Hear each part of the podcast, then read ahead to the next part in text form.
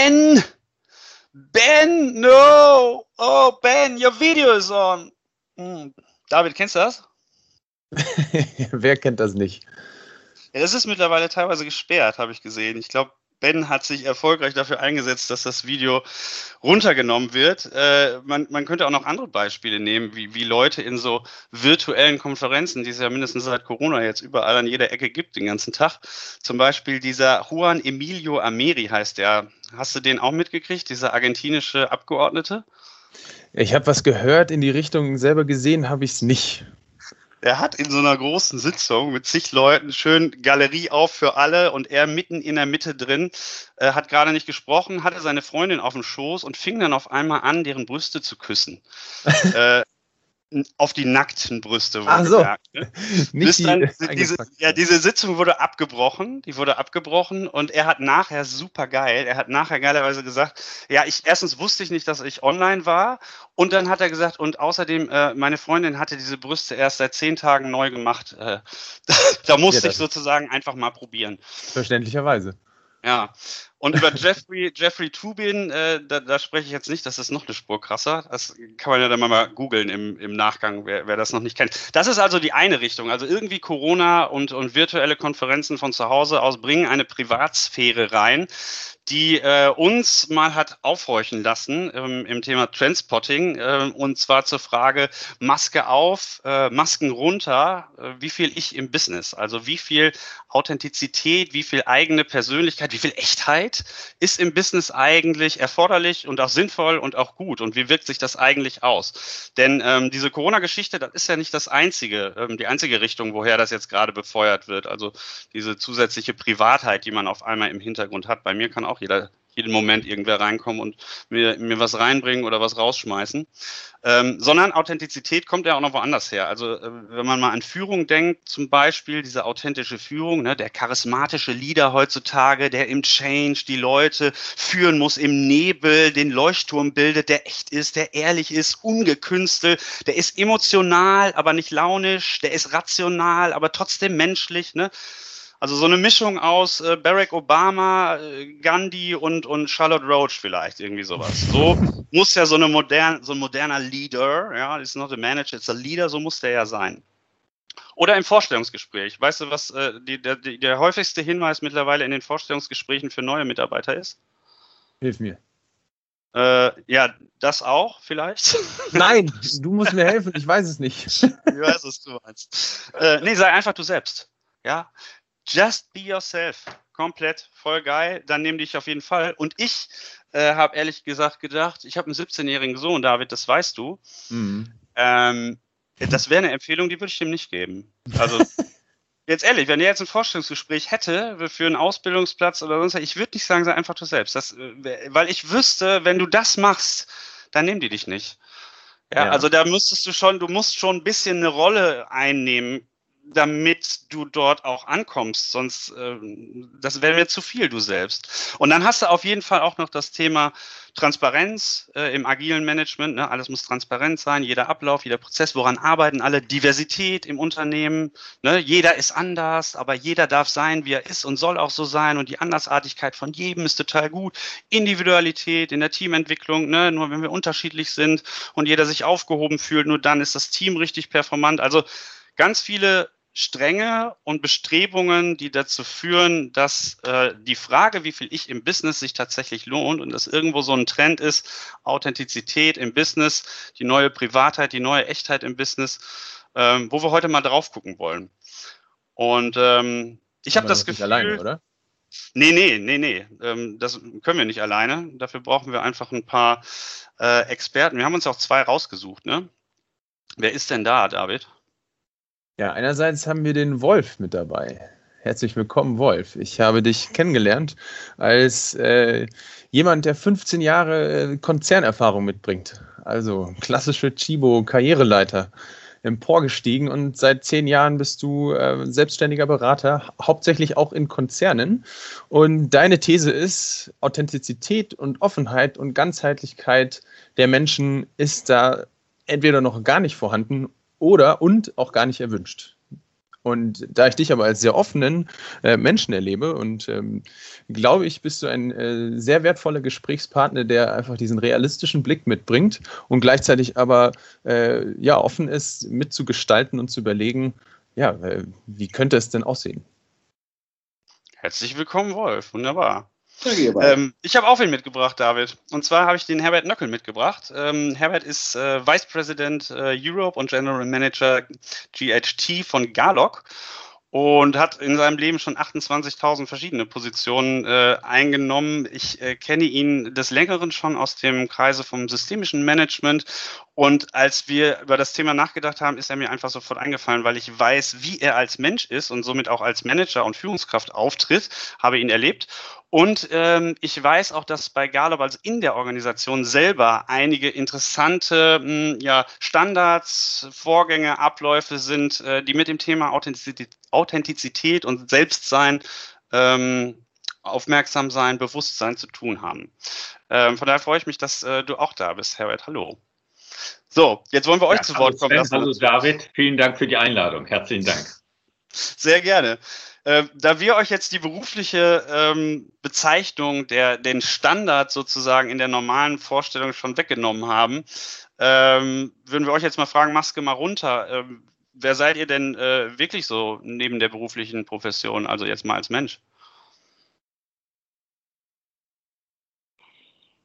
Soll ich mal anfangen? Bitte.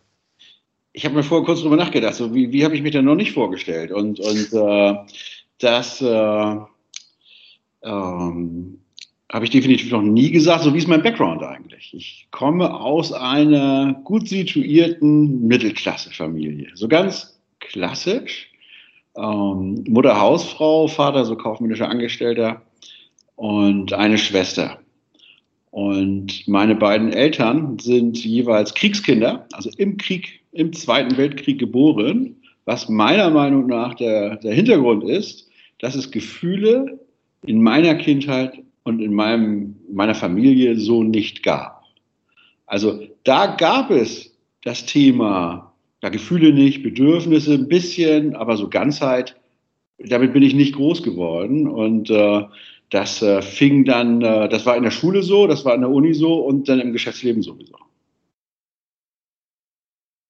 Danke. Ja, wenn ich das mal so eine Ergänzung mache von mir. Äh, ich bin auf einem kleinen Dorf aufgewachsen, 400 Einwohner. Da brauchtest du keine Maske tragen, weil jeder wusste eh alles viel über dich, ja. Entweder weil sie sich kannten oder den, die Dorfgeschichten hörten. Ja, von daher war alles offen. So bin ich aufgewachsen zu sagen, äh, Sven, du sagtest, äh, sei der, der du bist. Für mich ist da eher mehr die Frage, kann ich der sein, der ich sein will? Ja, und was brauche ich dazu, um der zu sein, der ich sein will? Kann ich mich dahin entwickeln? Das so ein bisschen zu mir. Ansonsten, ich interessiere mich sehr für Kunst, bin Ingenieur von zu Hause aus. Kunst und Ingenieur, zwei gegenteilige Komponenten, sehr logisch. Auf der einen Seite sehr klar und sehr abstrakt und sehr fantasievoll auf der anderen Seite. Und das sehe ich immer bei mir eben auch als einen sehr ausgleichenden Aspekt zu sagen, Job und Natur, Job und Kunst dahin zu bekommen. Vielen Dank. Also ich bin Stadtkind und äh, war eigentlich immer in Hamburg, wenn ich nicht irgendwo auf Reisen war vielleicht, aber äh, auf jeden Fall in der, in der Großstadt und äh, äh habe viel Ausgleich äh, gefunden ähm, im Privatleben, hatte häufig so, so ein bisschen so, so, ein Doppelleben, eigentlich auch so Konzern einerseits und Privatleben andererseits. Ähm, habe auch so ein bisschen über Zivildienst und, und in der Kirchengemeinde und so ein bisschen anderen Background bekommen und äh, mich dann irgendwann so sehr für, für den FC St. Pauli begeistert. Da kriegt man natürlich auch eine, eine, eine ganz gut alternative äh, Sichtweise. So. Ja, das nehme ich mal auf. Ähm, denn St. Pauli verbinde ich mit äh, Emotionen äh, auf jeden Fall. Wenn man da gewesen ist, auch mit vielen positiven Emotionen und einer sehr schönen positiven Atmosphäre. Ähm, was ist mit Emotionen im Business? Also, Wolf, du hast vorhin gesagt, bei euch zu Hause gab es das nicht. Ich könnte ja jetzt sagen, ja, ist ja nicht schlimm, äh, ist dein privates Problem. Ähm, für Business hast du ja dann Vorteile, weil da gehört es eigentlich gar nicht hin. Ähm, oder wie seht ihr das? Ja, das, äh, das passt so. Das, das, äh, das ist auf jeden Fall ein Vorteil, wenn man das gewohnt ist. Ähm, aber das ist, ist natürlich kein Vorteil. Also das, dass, äh, also früher war das ja richtig krass so in, in den 90ern, dass das, äh, da konnte man sich ja wirklich nicht zeigen. Also ich habe ich hab persönlich, äh, ich habe eine Ab also wenn, wenn man zu sehr man selbst ist und, und sein Leben so nach seinen Bedürfnissen führt, ich habe mal eine Abmahnung bekommen wegen regelmäßigen zu spät kommens und äh, eine, eine, persönliche Ermahnung, äh, weil ich keine Krawatten getragen habe. Ähm, also das wurde ganz vom Geschäftsführer persönlich. Und ähm, das wurde ganz klar eigentlich nicht gerne gesehen, wenn man sich da nicht an die Regeln hält und, und auch äh, nicht nur eine Maske aufsetzt, sondern auch noch das, das, äh, die richtige Uniform dazu. Ja, ich will jetzt nicht sexistisch sein, ne? aber habt ihr das Gefühl, dass ähm, gerade dadurch, dass auch durch die Emanzipation mehr Frauen im Business eine, eine Rolle spielen, auch wenn das immer noch nicht an dem Punkt ist, wo es sein sollte, aber immerhin mehr, dass das auch dazu geführt hat, dass das Thema Emotionen ähm, selbstverständlicher wird? Oder ist das unabhängig davon? Also ich würde sagen, das ist unabhängig davon. Emotionen und Business gehört zusammen. Menschen und Emotionen gehören zusammen. Die kann man nicht trennen. Und wir alle reagieren äh, auf Situationen. Was wir zeigen, ist vielleicht was anderes. Ne? Ob wir uns benehmen können, ob wir jetzt gerade, wenn wir getriggert werden, eine Emotion, die Emotion sofort rauslassen oder sie erst einmal verarbeiten oder sogar gehalten bekommen, also es aushalten, erstmal nicht drauf zu reagieren, nicht wie ein kleines Kind, das an der Ecke steht und schreit, auf meine Emotion zu reagieren, die auch in mir rumschreit, wenn ich irgendwas habe und zu sagen, naja, das lasse ich jetzt erst einmal, beobachte ich und reagiere nicht. Aber ich glaube nicht, dass man Business und Emotionen trennen kann. Wir sind emotionale Wesen. Wir müssen darauf Rücksicht nehmen. ja, vor allen Dingen, vor allen Dingen ich jetzt, also 90er Jahre, 80er Jahre oder noch weiter zurück, ne? Aber äh, wenn da Emotionen eine Rolle gespielt haben, finde ich, waren das halt oft Emotionen von Führungspersönlichkeiten, die sich rausgenommen haben, auf dem Flur oder was weiß ich, im Büro rumzuschreien. Ne? Das war zum Beispiel eine Art von Emotion, die war angemessen. Ja, das war auch notwendig. Die Führungskraft darf mal Dampf rauslassen. Und das ist halt erzieherische Maßnahmen. Aber sowas wie zum Beispiel Weinen äh, wäre eine Emotionsart gewesen, die ja niemals, das wäre ja eine, eine Riesenform von Schwäche. Wie, David, wie ist das denn heute? Hast du schon mal geheult im Business? Ja, Oder Tränen. Fall. Ist es ja nicht also, immer. Äh, Tränen auf jeden Fall, ähm, hauptsächlich aber dann, äh, wenn die Kultur das auch zugelassen hat. Also im, äh, in dem Unternehmen, in dem wir tätig sind, in dem ich arbeite, da kenne ich viele Leute auch persönlich, da, äh, da lasse ich das auch zu. Also man kann ja schon auch einen gewissen, äh, einen gewissen Filter drauflegen oder sich selbst regulieren und dann, weiß ich nicht, zur Not irgendwie auf die Toilette gehen oder sowas. Das ist mir mal beim Kunden passiert. Ähm, äh, wo ich einfach mit einer Entscheidung, die ich so unmenschlich fand, äh, von der ich nicht betroffen war, aber diejenigen, die ich begleiten durfte, äh, ich hatte einfach so viel Mitleid mit denen, weil äh, das wirklich an der Grenze des ethisch Vertretbaren war aus meiner Sicht. Und ähm, da habe ich das auch nicht gezeigt. Also bewusst nicht, weil ich da die Vertrautheit noch nicht hatte in dem Team und ähm, äh, also kann ich das schon nachvollziehen zu sagen, äh, ich gebe mich jetzt auch nicht komplett frei und äh, bin da 100% authentisch, ähm, obwohl mich Dinge emotional bewegen in dem Moment. Ja, aber früher hätte man jetzt gesagt, ähm, äh, Du brauchst einfach eine gewisse Härte. Dann bist du als Führungsperson, als Manager, bist du dann ungeeignet. Du brauchst einfach die Härte, weil du musst harte Entscheidungen treffen, die unabhängig sind davon irgendwelchen emotionalen Befindlichkeiten, die ja irgendwelche Leute haben. Du musst den Gesamtüberblick sehen. Und es ist wichtig, dass du diese Entscheidung hart treffen kannst. Ist das noch so? Also ich meine, harte Entscheidungen müssen ja heute auch getroffen werden. Stören Emotionen da nicht? Also ich sehe das eigentlich gar nicht, dass sich das so sehr verändert hat. Also Emotionen wie äh, Angst und Wut und Trauer, also Wut vielleicht noch am ehesten, aber das, das, das kann sich auch nicht jeder rausnehmen. Aber äh, also Tränen habe ich erlebt, also auch bis heute, nur dann, wenn vor versammelter Mannschaft jemand bei einer Präsentation vom Chef runtergemacht worden ist, auf so fiese Art, dass, dass, äh, dass das Resultat war. Ansonsten erlebe ich das nicht, dass ein Mensch sich so sehr zeigt und seine Gefühle zeigt. Und äh, da ist auch keine, kein Raum dafür da. Das, das, das spielt keine Rolle. Also ich habe schon erlebt, dass ähm, äh, Führungskräfte ähm, äh, vermehrt auf mich zukommen und Situationen geschildert haben, wie sie in Feedback, Mitarbeitergesprächen, wie auch immer, ähm, gerade bei, bei weiblichen Teilnehmern dann, bei, bei kritischen Feedbacks halt häufig damit zu kämpfen hatten als Führungskraft. Wie gehe ich mich mit einer Person um, die mir gegenüber sitzt und die jetzt weint?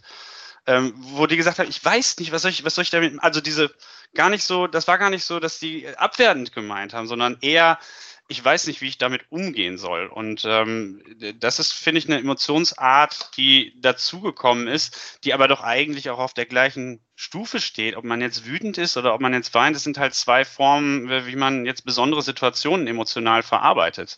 Ähm, aber Wut war männlich geprägt angesehen oder akzeptiert soweit, wenn es die richtige Person war, und Weinen als Schwäche angesehen. Und äh, ich, ich habe schon das Gefühl, dass sich das so ein bisschen wandelt.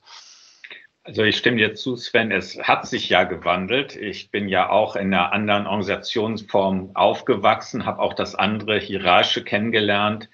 Aber Emotionen gehören dazu. Die sollten wir nicht trennen, weder unterdrücken in der einen oder anderen Form, sondern wir sollten uns dessen bewusst sein, woher sie kommen, warum sie sind. Und das, was du angesprochen hast, zu sagen, vielleicht sind es viele nicht gewohnt, wie gehe ich mit Emotionen um meines Gegenübers. Ja, und das ist etwas, was wir lernen können. Und jetzt, wir bei uns im Unternehmen versuchen das zu tun. Ich habe selber schon geweint in Meetings, in denen wir persönliche Geschichten geteilt haben. Oder ich war betroffen, weil andere eine persönliche Geschichte geteilt haben, die mich berührt hat.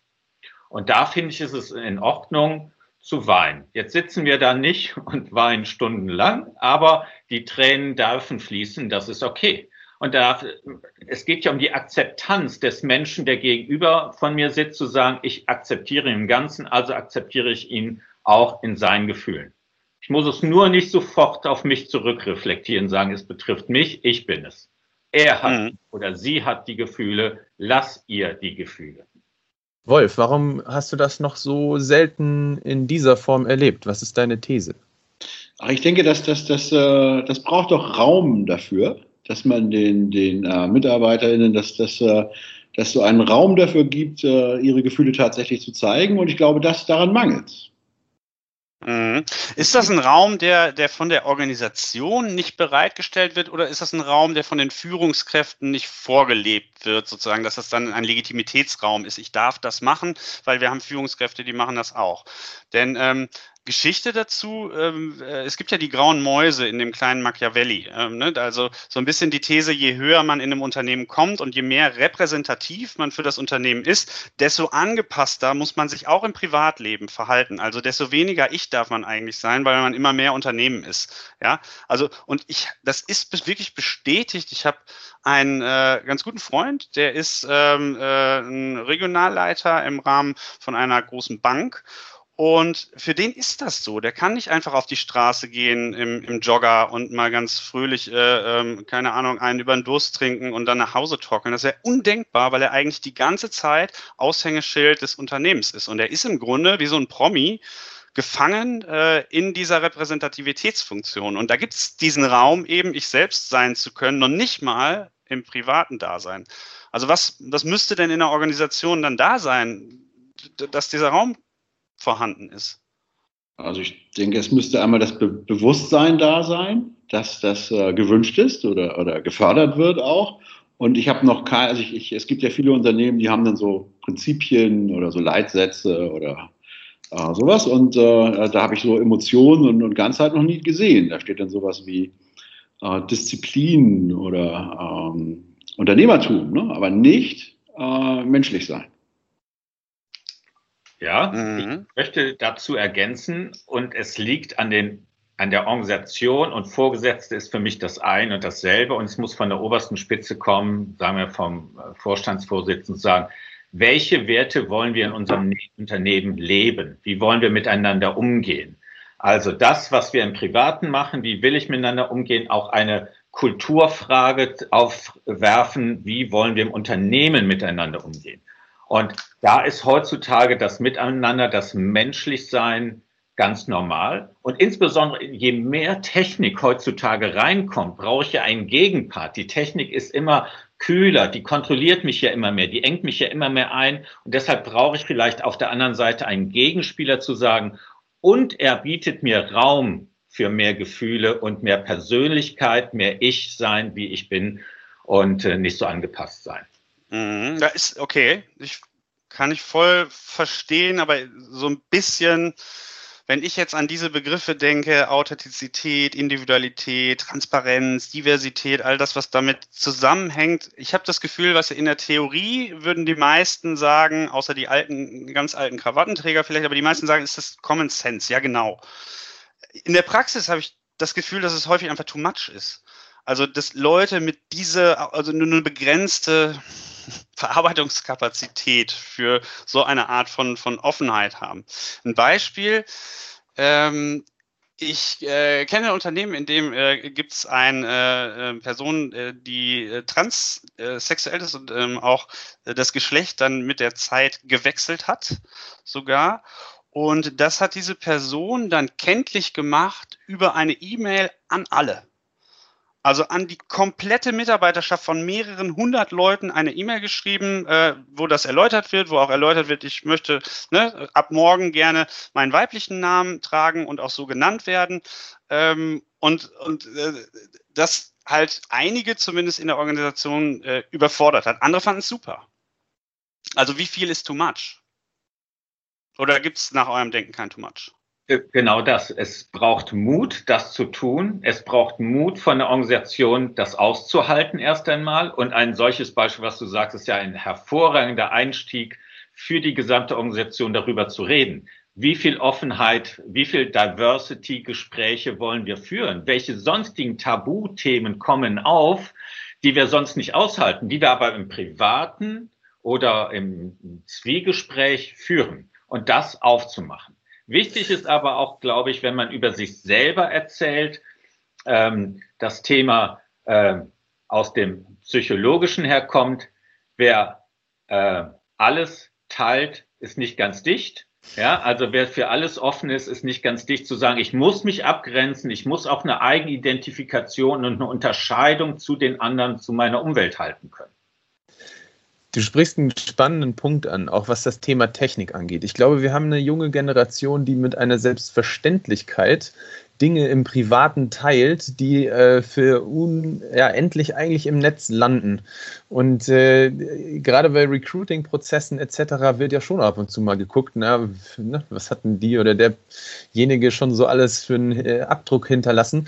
Und ich glaube, es, ähm, wir kommen gar nicht drum rum, als Gesellschaft insgesamt eine gewisse Toleranz aufzubauen für ja, auch teilweise Eskapaden, die vielleicht mal geschehen sind, äh, und das zuzulassen und anzuerkennen, dass wir eben nicht nur unsere Rolle in der Arbeitswelt ähm, sind, sondern eben auch noch Privatleben haben. Und ähm, äh, das finde ich nämlich ähm, ja einfach einen ganz spannenden Punkt, der, was die jüngere Generation angeht, glaube ich, noch viel stärker äh, in den Vordergrund treten wird. Ich weiß nicht, was eure Erfahrungen da an der Stelle sind.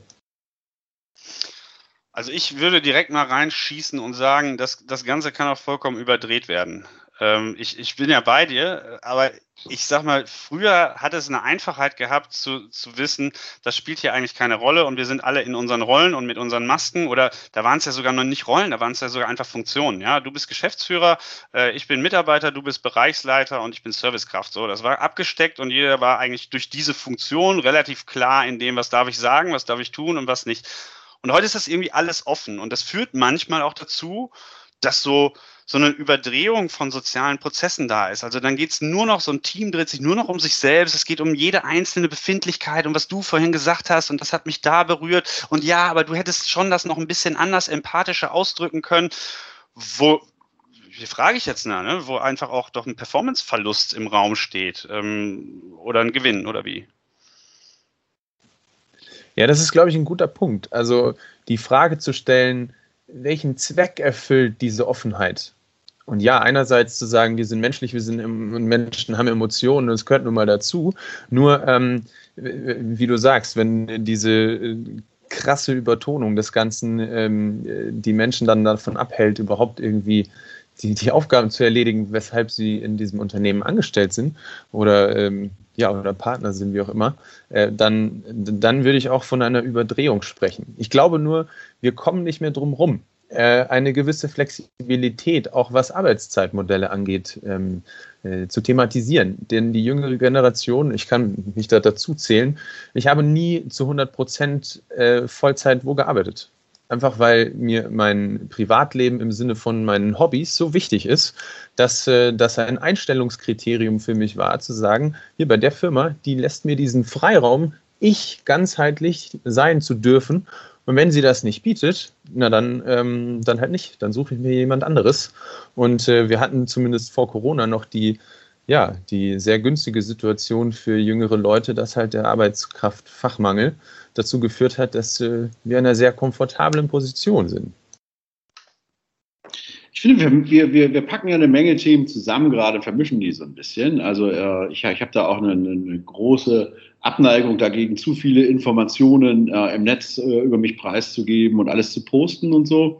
Ähm, aber ich empfinde das als äh, attraktiv für mich, äh, äh, ganz zu sein ähm, und mich auch so, so zeigen zu können und so zu agieren, wie ich bin im Business. Und ich glaube auch, dass das für meine persönliche Leistungsfähigkeit und meine Motivation sehr hilfreich ist, wenn ich das äh, mehr sein kann. Also äh, meine persönliche Leistungsfähigkeit steigt dadurch, da bin ich mir ganz sicher, insbesondere was eben Motivation angeht. Und da kann man natürlich Gallup zitieren und äh, was ich war das über 50 Prozent, äh, die die äh, ich glaube, 28 Prozent haben innerlich schon gekündigt von, von allen Konzernmitarbeitern.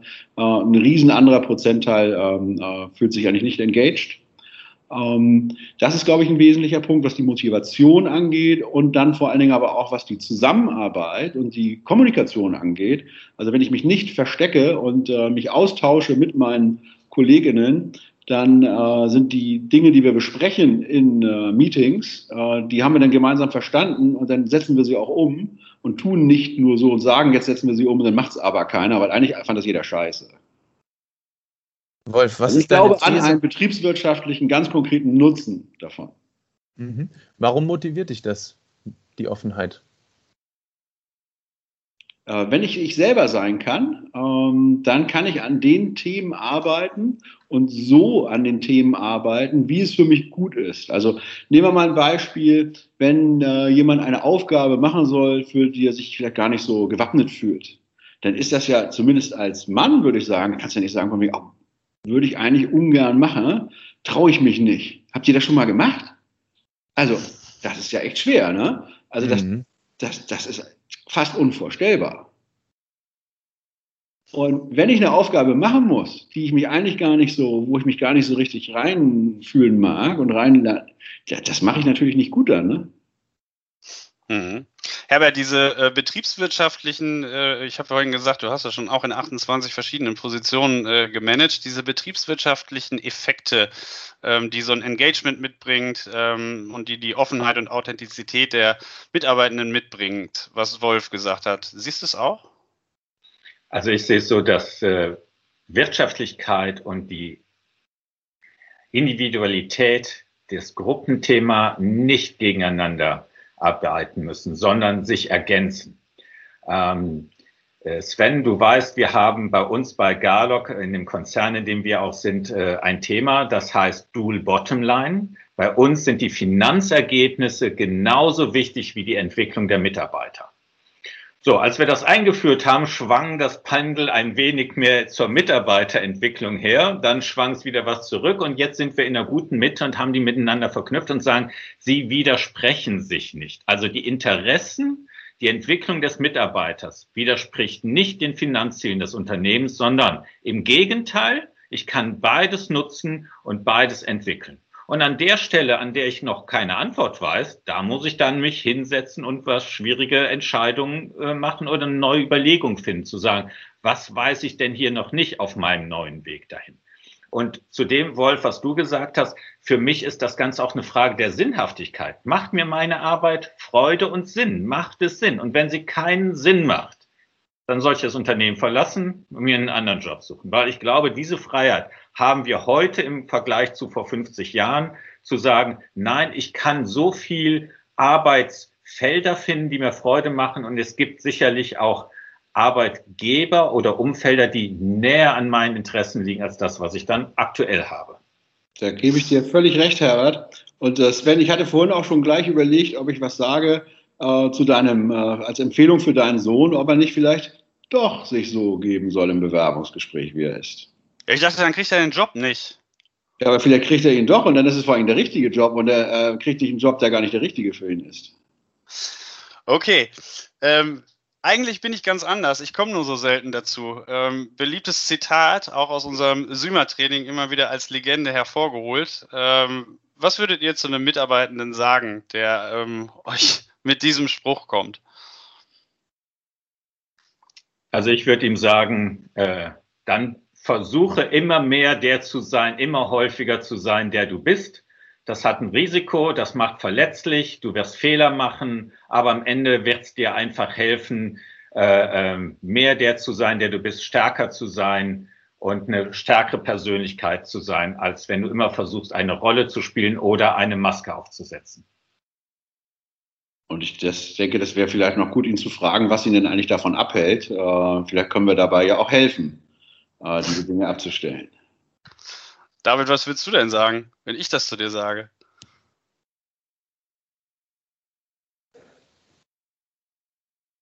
Ja, ich glaube, das Wichtige ist, dass, ähm, dass ein Klima der Vertrautheit ähm, geschaffen wird und dass diejenigen, ähm, die die Macht haben dazu, jene ähm, Stellhebel in Bewegung setzen, dass ich mit meiner Verletzlichkeit nicht missbraucht werde. Denn äh, wie gesagt, Herbert hat das ja auch schon angedeutet, äh, wenn ich mich öffne, dann zeige ich auch meine verletzlichen Seiten und die Gefahr, ausgenutzt zu werden, steigt natürlich. Und ähm, entsprechend muss es auch ähm, wie jemand, der Toleranz äh, als hohen Wert ansieht, natürlich auch jene Bereiche absolut nicht tolerieren, die diese missbrauchen.